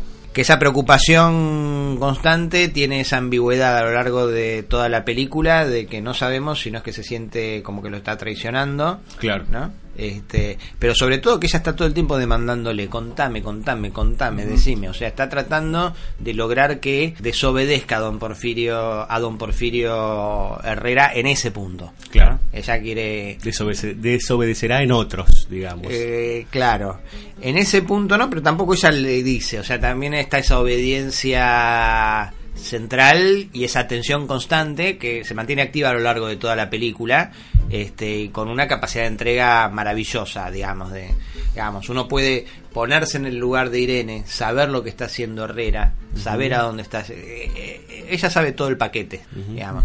Entonces eso se revela también en, en, el final, cuando se revela simultáneamente a que ella, en realidad los del sur, era a lo que con cuentagotas estaba sosteniendo para mantenerlos en espera, digamos, a que don Porfirio terminara, digamos, qué es lo que tiene que esperar, cuál es el tiempo que necesita don Porfirio. En realidad, finalmente don Porfirio necesita el sacrificio de los siete héroes para que haya un mito que se puedan apropiar los del sur. ¿no? Ese Claro. mito se traslada a través de las armas que se han sido preservadas. Estas armas llegaron acá preservadas por estos siete héroes que resistieron hasta el final, digamos. ¿no? Y entonces se distribuyen. Y el núcleo de esa distribución es, eh, eh, es Irene, que todo el tiempo aparte la estamos viendo como un complemento misterioso, negado este, y en tensión y como una posibilidad, ¿no? Es muy, es muy hermosa la, escena, la última escena en la que él se esconde cuando está llegando Irene, Irene se desnuda, Mm, sí. ¿no? este, se ofrece, La mira por, la, este, por la rendija de la puerta, la mira, ¿no? Sí, y él se va a cumplir su misión. ¿no? Entonces ahí también me parece que se cierra ese, ese núcleo que tiene que ver con la imposibilidad de saldar esa unión. Digamos, y eso es lo que creo que fuera del área del área, área acercándonos Gol- gol- gol de media cancha. gol de media cancha es cabecea Herrera. Eh, lo que decía creo que Fabio fuera del aire, de esta cosa tan borgiana de eh, sostener permanentemente eh, lo que aparece en la sinopsis, ¿no? Esta idea de que eh, el combate es, infinito, ¿no? como que nunca se termina de resolver. Eso tiene que ver con, con, con encontrar el lugar eh, y sostener el lugar de la condición trágica del ser humano. ¿no? Sí, pe- pensaba en, el- en la relación con el mal, digamos, ¿no? Que el mal, pues, pensaste que lo atrapaste y se corrió, y se, Se corrió, corrió. y se corrió, y así hasta el fin de los tiempos, digamos, ¿no? Exacto, y acá hay un desafío que, que tiene que ver, me parece, en, fin, en definitiva, con el mundo global, tecnificado, homogéneo que se nos presenta tempranamente. Es decir, bueno, preservemos esto, un núcleo desde el cual mirarnos y mirar a cómo enfrentar esto, que efectivamente, como le dicen los invasores, este es algo que la gente está esperando comprar, digamos, ¿no? lo que traen para vender. Con respecto a, Irene y la mirada, pienso ahora que las dos personas que la ven a Irene a lo largo de la película por fuera de, de Herrera, que son el farmacéutico y Cachorro, cuando la ven, la película juega de una manera con que eso que ven tiene relación directa con quiénes son esos personajes. Pienso que el farmacéutico cuando la ve y le cuenta a Herrera, che, la vi a Irene, todo el tiempo leemos como que eh, el, el segundo sentido de eso puede ser, che, están pensando que por ahí lo está cagando Herrera, que después eso también se juega con Herrera viendo a Irene con Lito Cruz. Y cuando Cachorro ve a Irene, la ve como una mujer de acción, porque la ve siendo perseguida por uno, por un otro, por un ello, este, pensando en el Eternauta, este, y que lo tiene que asesinar. No. No sé, eh, fue muy completo lo que dijiste, Fabio. Muchas gracias. Eh, yo, eh, ¿sabes con lo que me, me quedó pendiente? eh, ahora, más allá de lo que hablabas del, del personaje de Irene, hay algo que, que me quedó pendiente, creo que del primer bloque, que vos hablabas de como eh, este, este manierismo o este gesto que hay en la película eh, y de los de ciertos recursos formales que aparecen. A mí siempre me intriga si es solo parte de eso, esos sonidos tan particulares que escuchamos, que algunos parecen, no sé, como unos gansos, unos sonidos muy particulares que van sucediendo. ¿Qué pasa con eso, digamos? ¿Que eso es puramente parte de eso que vos decías, de los gestos, o, o tiene algo que ahí que se, que se ancla dentro de, la, de, de ese mundo? Hay distintas cosas con el sonido. Hay unos sonidos de pájaros, creo que son urracas, la mayor Mm. parte de anchajás, me parece también. Sí. No sé exactamente qué pájaros. Este. Hay unos sonidos más graves también que aparecen. Y sí, y después hay algunos sonidos. eh, hay uno que yo no, no termino de eh, entender. no, te- no empiezo a entender, digamos. Este, que es cuando están ahí en el campo con Irene hacia el final. Este, como de pasos en un interior, cajones que se abren, un fósforo que se enciende.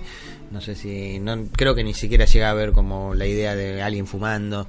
No sé, como que algo que no tienen. La verdad que no tiene. No le encuentro hilo conductor, digamos, ¿no? Que lo cual me parece un problema, ¿eh? Entonces, Claro. si lo tiene, no se lo encontré. lo seguiré pensando algún día por ahí. Cuando la vuelva a ver diré, ah, por acá venía. Claro, porque de hecho creo que puede ser que haya en alguna otra ocasión, pero yo vi solamente una escena en donde algún personaje reacciona a alguno de esos sonidos, que es en el momento que, ¿cómo se llama? Eh? Levendiger es. Cuando está con la chica. Cuando está con la chica, que hay- hay un sonido y él mira. Sí. Después el resto de los sonidos que aparecen no, no, es- no parecen estar integrados en esa viejez. Me parece que hay más de algún momento. Me parece que Puede ese- ser, sí, sí, ese sí, es sí. muy Ese es el más nítido en tal Sí. caso, claro. O sea, como desplazamientos está cuando se va Herrera de la casa de Irene y después Irene lo va a seguir, o se va, se va a ella también, sobre el plano del libro de Borges, El Hacedor, está todo el ruido de cajones y llaves de, de Irene cambiándose y yéndose, pero lo anclas directamente con esa situación. que podría ser No, y después lo una que referencia ahí. Claro, cuando. Herrera ve los barcos en Costanera, también hay un desplazamiento de sonidos y lo pensás Ah. inmediatamente como concatenado del velorio de, del farmacéutico. Bien, habría que. Pero el único desplazamiento que no tiene su respuesta inmediata es el, de- Ah. el del parque. No, bueno, ahora estoy pensando si por ahí es una especie de flashback sonoro. No es de ese momento, porque hay un cigarrillo y Sí. cajones.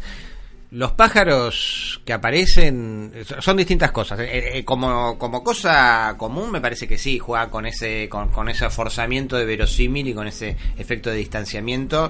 Y estos firuletes, en algunos casos, que uno puede decir que, eh, que formales, que te generan un efecto de, Sí. de, de- de distanciamiento con esta idea, en mi opinión, cuando funcionan, de, eh, de tensionarte el deseo del vínculo con la escena, Sí, con, la situación, con la es casi de molestia, digamos, ¿no? Porque son sonidos estridentes. Son sonidos, son sonidos aparte muy marcados, todos los sonidos son muy marcados, inclusive para la época. Es una banda, una, banda muy elaborada, pero además de muy elaborada, muy notoria. No es que por, por ahí si hay alguien que escucha la película, que ve la película y, le, y escucha esos sonidos desde el sonido contemporáneo, digamos, y no está habituado, piensa que por ahí todas las películas de aquella época sonaban igual, claro. digamos, y no, digamos, no, no está totalmente desnaturalizado el sonido. La, la- la desnaturalización del sonido tiene que ver, en principio, para mí, con esta idea de. o, o contribuye, digamos. No, no es como una interpretación de qué quisieron hacer, sino el efecto que produce, ¿no? Parece que, que, que- que sostiene el efecto de extrañamiento eh, en el sentido de Aquilea y Buenos Aires, en el sentido de lo que estamos viendo, es, es como una especie de construcción simbólica y no un señalamiento de esto está pasando de verdad, digamos, genera para mí ese efecto bien. Dentro de eso hay toda una cantidad. digamos. Mi sensación es que, que los pájaros funcionan como una especie de, de señal oracular, oracular con relación a la muerte, al destino. A, me- me- me- tengo esa sensación de que permanentemente no me puse a estudiar la película de ver eh, aparece este ruido acá y entonces bla aparece este Sí, sí, no- sí, sí, tampoco sí, sé si probablemente lo tenga digamos si uno se pone a mirar con ese detalle no pero sí permanentemente aparecen como un elemento de otro orden que aparece impuesto y que aparece como indicando no está todo bien digamos no no. No, iba a decir que, que en este mundo de la trivia necesitamos encontrar a alguien que ha- haga lo mismo que las naranjas en el padrino, que vaya buscando como en qué momentos aparecen y nos vengan a decir, bueno, está en estos momentos. Bien. Aparecen mucho las. eh, en todo caso, habría que distinguir también porque no son siempre los mismos pájaros. Exacto. Lo- los pájaros me parece que sí tienen una. Y Después hay ruidos, este que decís. Pero también está al principio, cuando empieza y está Herrera caminando en el callejón. También Sí. hay como. Son ruidos de pasos ahí, creo, ¿no? Ahí Sí, se como- escucha unos pasos que él se da vuelta. Se da vuelta Previo y, a los binoculares. Y, y- y hay como un registro. También que ahí son pasos y. Pero. Bueno, por eso con los pasos también está, porque está el del farmacéutico con el tipo de la bolsa. Sí. Hay como varios que tienen que ver. Los pasos que se escuchan son, son artifi- a ver, artificiales en el sentido que te das cuenta que, que están no están ahí, digamos, ¿no? sí, Que están- sí. están- no, mismo no hay un sonido ambiente de la ciudad No. eh, construido con ninguna lógica No. verosímil, no hay No. digamos, están eh, ha- ha- hay un elemento en, el- en la construcción sonora que tiene que ver puntualmente con que se vea que son signos los, los sonidos, o sea que se vean como como recortes, como que están Claro. puestos. Claro, To- claro. Todos los sonidos están puestos. Así como los diálogos están puestos, digamos. La gente Sí. no habla así. Sí, sí, no hay una búsqueda cosas natural. recitadas, Por eso, digamos. ¿no? O sea, está, está, es muy litera- son muy literarios. O sea, con, con todo eso conforma un, una manera que para mí es muy orgánica en la película, ¿no? Pero que, que genera esa noción de, de- de mundo autónomo. Yo algunos de esos sonidos graves, eh, no los pájaros, sino los que son como más graves, que aparecen cada tanto, yo los conectaba con ese aparato que estaban conectando en la cancha de Boca. No lo sé, a ver, pa- para era completamente gratuito lo que estaba haciendo, pero pensaba como en, porque es un aparato que tiene que eh, dar coordenadas o algo por el estilo, ¿no? El, el, el, el- el- Se supone que sí, es algo así que va a organizar el, No la invasión. Claro. Pero va a ser el... Es el Sí, que después igual cuando se ve la invasión en sí no se retoma eh, esa idea. Digo, no, no está Ah, en el no aire. se sabe No exactamente cómo sería. De hecho, hay muchos camiones que entran ahí con cajas similares. eh, Bien tipos a caballo ahí también. Sí, eso estaba pensando recién, es lo único que a mí me hace... Ahí tampoco lo, lo integro, porque son Claro. como gauchos. Claro, yo pensaba que era al revés, que era como los que venían a resistir, pero No, da la impresión como no. que están puestos como invasores. Claro. Este, sí, sí. No. es el enemigo está adentro, no, sé, digo, es raro. Ahí no, raro. sí. No hay una idea pero- que la invasión es por todos los frentes. digo, Claro. Entonces, claro. es por todas los- las fronteras, por aire, por mar y por tierra, básicamente. Hasta en los aviones también. Claro. El tema Entonces, de los aviones. eh, eso sí, en ese lugar, pero también están los autos y también los camiones. Y, mm, ya con los caballos tendría cierto cierta ruptura. La verdad a mí no se me integra, digamos. Claro. ¿no? Si ahí hay una idea, me resulta en principio fallida. Tiene la película esa, esa cuestión de, de ese margen de ambigüedad, de apertura a lecturas, como en, en la forma estilística, que le da su, su preservación, si se quiere, y también su debilidad, eventualmente. Claro. Eh, y ahí hay, digamos, no está exento de Hugo Santiago de haber dado alguna intención no lograda, este, o yo no logro Claro, integrarlo, digamos. eh, Da la casualidad que para esos años también se publicó El Eternauta, digamos, y uno empieza a encontrar ciertos nexos con esta idea de los invasores, bueno, en, ese, en el caso del Eternauta son los sellos, los manos y demás, pero bueno, no sé si querés como para hacer a modo de cierre, ah, hablamos un poco si querés de eso y ya después nos vamos a escuchar un poco de tango y nos vamos. Dale, dale, te escucho. Bueno, Oestergel era zurdo. No. No, en todo caso me parece que es interesante. Digo, lo del 57, lo de charlábamos hace un rato. Ah, y además hay que que en el 69 salió la segunda versión del Eternauta. Claro. ¿No? Ya, pues bueno. Eh, creo que Borges citaba a no sé quién, que decía: el azar es el, el nombre de Dios cuando no quiere poner su firma. No, no, realmente no creo que Borges y Bioy y Santiago estén citando en el 69 No. a propósito eh, reedición o de la nueva versión del Eternauta, eh, la versión anterior y, y fechando Claro. la película. Claro, no, claro. Por eso. Sospecho que no, pero este, en todo caso es una casualidad. Este, Bueno, hablábamos de casualidades hace un ratito. por eso, por eso, digamos, ¿no? Por eso digo el nombre de Dios cuando no quiere poner su firma, decía. Ujú. En todo caso, sí, me parece que son distintos registros de... A ver, eh, hay, hay cosas que son hasta la película del 69, digamos, las dictaduras en la Argentina, digamos, si uno le, le ve, eh, la quiere ver como oráculo político, este, y ve la cancha y, y- y el Estadio Nacional chileno y demás, este, ahí le va a encontrar, eh, eh, esto para mí tiene que ver con que hay como un, un carácter en los artistas de si se quiere de su sensibilidad que capturan Sí, digamos elementos antes de que se manifiesten en- necesariamente en la historia y me parece que tanto el Eternauta como Invasión son dos registros eh, si- Bueno, que comparten un simétricos montón de- claro. digamos, de, Compa- Ujú. eh, de ese estado de cosas al margen de que sí es muy probable que no sé si Bioy digamos pero Hugo Santiago que era pendejo en ese momento este haya leído el Eternauta o ya haya tenido Sí, a mí me da la este, sensación que más allá, que va más allá de eso, de la lectura, eso. como que en realidad tiene que ver con un algún tipo de estado de situación que llevó, bueno, o casualidad, o casualidad, a que sucedan estas historias con similitudes, digamos, ¿no? Por lo menos estructuralmente la idea de lo que nos invade, lo que está viniendo, lo que está desembarcando, que es un mal que hasta inclusive, bueno, el Eternauta tiene rostro, pero igual nunca sabemos quiénes son, eh, eh, o sea, lo vemos en los manos y demás, este, o en los burjos, creo que eran los, este, los bichos estos gigantes, pero nunca vemos ese otro que es lo que manda, digamos, ¿no? No, bueno, pero en el caso de, por lo menos la primera versión, es eh, la segunda también, pero con la alianza de, eh, de las potencias, del norte, Claro, digamos, sí, ¿no? sí.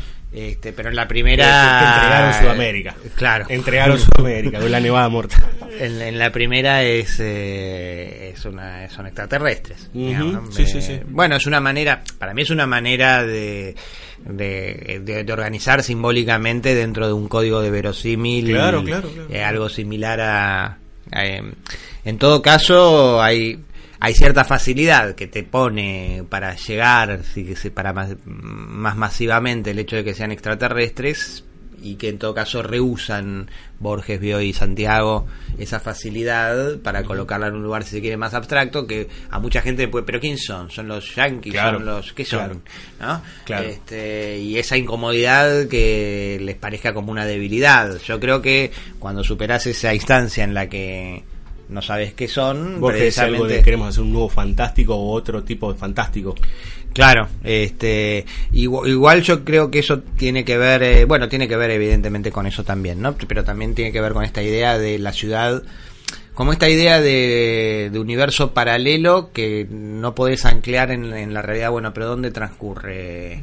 Claro. ¿En qué lugar del mundo? ¿Es Buenos. Aires? No, no es Buenos Aires, es Aquilea. No. ¿Y cuándo? ¿Dónde? No existe Aquilea. Claro. ¿no? Este, eh, sí.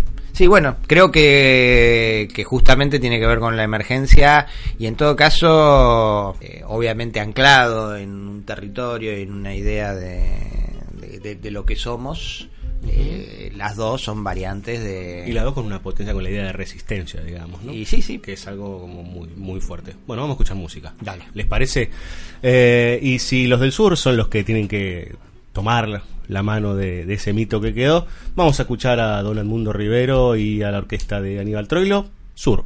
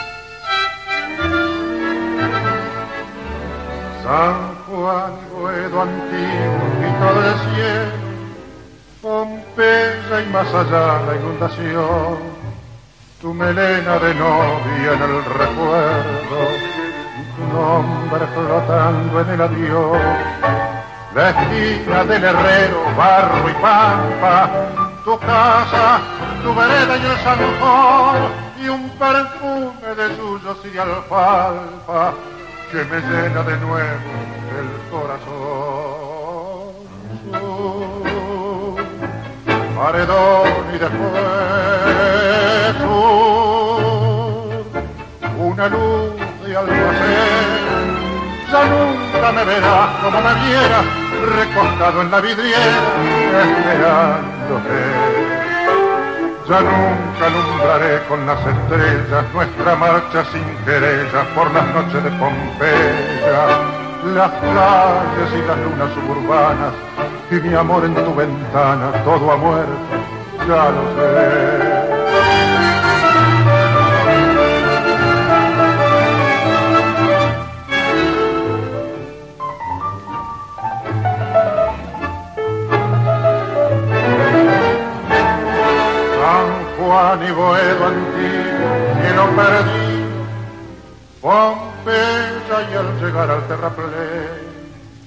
Veinte años temblando de cariño, bajo el beso que entonces te robé, nostalgia de los años que han pasado, arena que la vida se llevó, pesadumbre del barrio que ha cambiado y amargura del sueño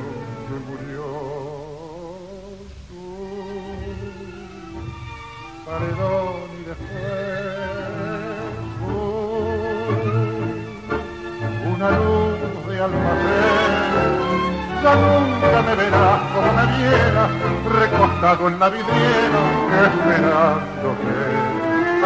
Ya nunca alumbraré con las estrellas nuestra marcha sin querellas por las noches de Pompeya, las calles y las lunas suburbanas y mi amor en tu ventana. Todo ha muerto,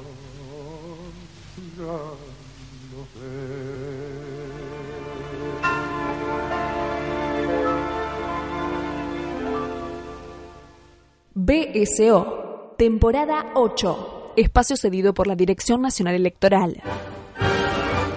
Decisión y templanza para que tu día sea tu día. Solo te diré a ti que me votes.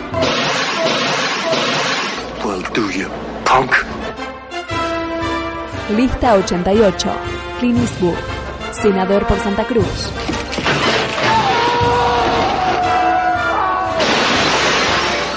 por una nación de armas tomar.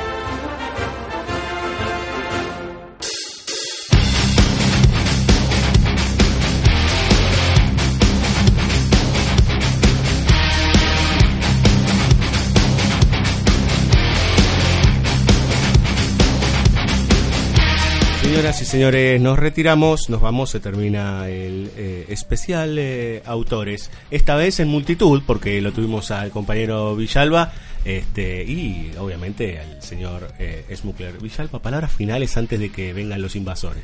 Gracias. Bueno, vuelvan pronto. Eh, bueno, Adrián, un millón de gracias. como siempre, eh, este año te esperamos en varias oportunidades, seguramente. Esperemos que así sea. Este, que así sea. Eh, gracias a todos los que están del otro lado, gracias a la gente de Asala Llena, de Monte Hermoso, a la gente de Bahía Blanca por su música, a Andrés Cirulo, nuestro webmaster, y a todo el equipo de banda sonora original. Nos vamos con la milonga de Manuel Flores, ¿sí? Este, el recitadito hermoso que hay, que yo les recomiendo que lo pongan en loop, digamos, ¿no? Porque es una cosa increíble, ¿eh? cuando empieza a hablar de las cuatro balas y demás, eh, se le pone la piel de gallina. Gracias eh, muchachos, nos estamos viendo pronto.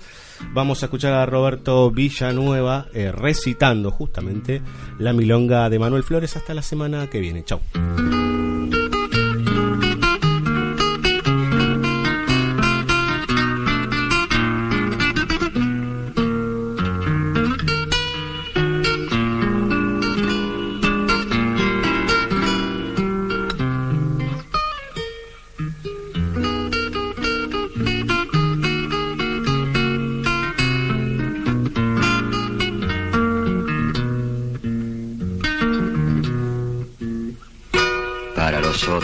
Fiebre y el sudor de la agonía. Y para mí, cuatro balas cuando esté clareando el día. Manuel Flores va a morir. Eso es moneda corriente. Morir es una costumbre que sabe tener la gente. Mañana vendrá la bala y con la bala el olvido. Lo dijo el sabio Merlín. Morir es haber nacido. Y sin embargo, me cuesta decirle adiós a la vida, esa cosa tan de siempre, tan dulce y tan conocida. Miro en el alba mi mano, miro en la mano las venas, con extrañeza las miro si fueran ajenas.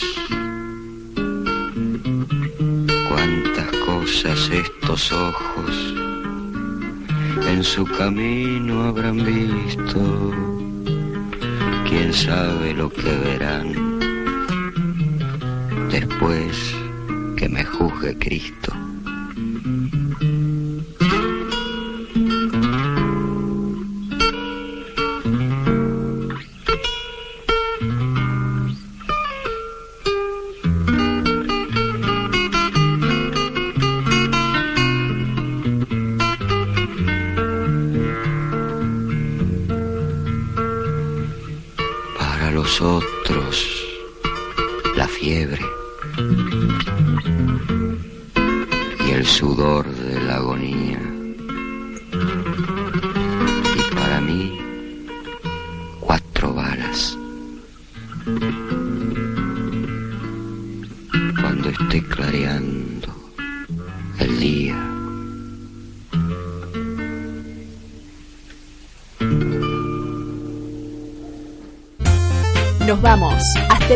Capítulo. No prometemos nada especial ni nada sustancial. Con suerte, otro rato de pocas certezas. Seguinos en www.bsoradio.com.ar y también en Facebook, Twitter, Evox, Spotify y Mixcloud. BSO, temporada 8.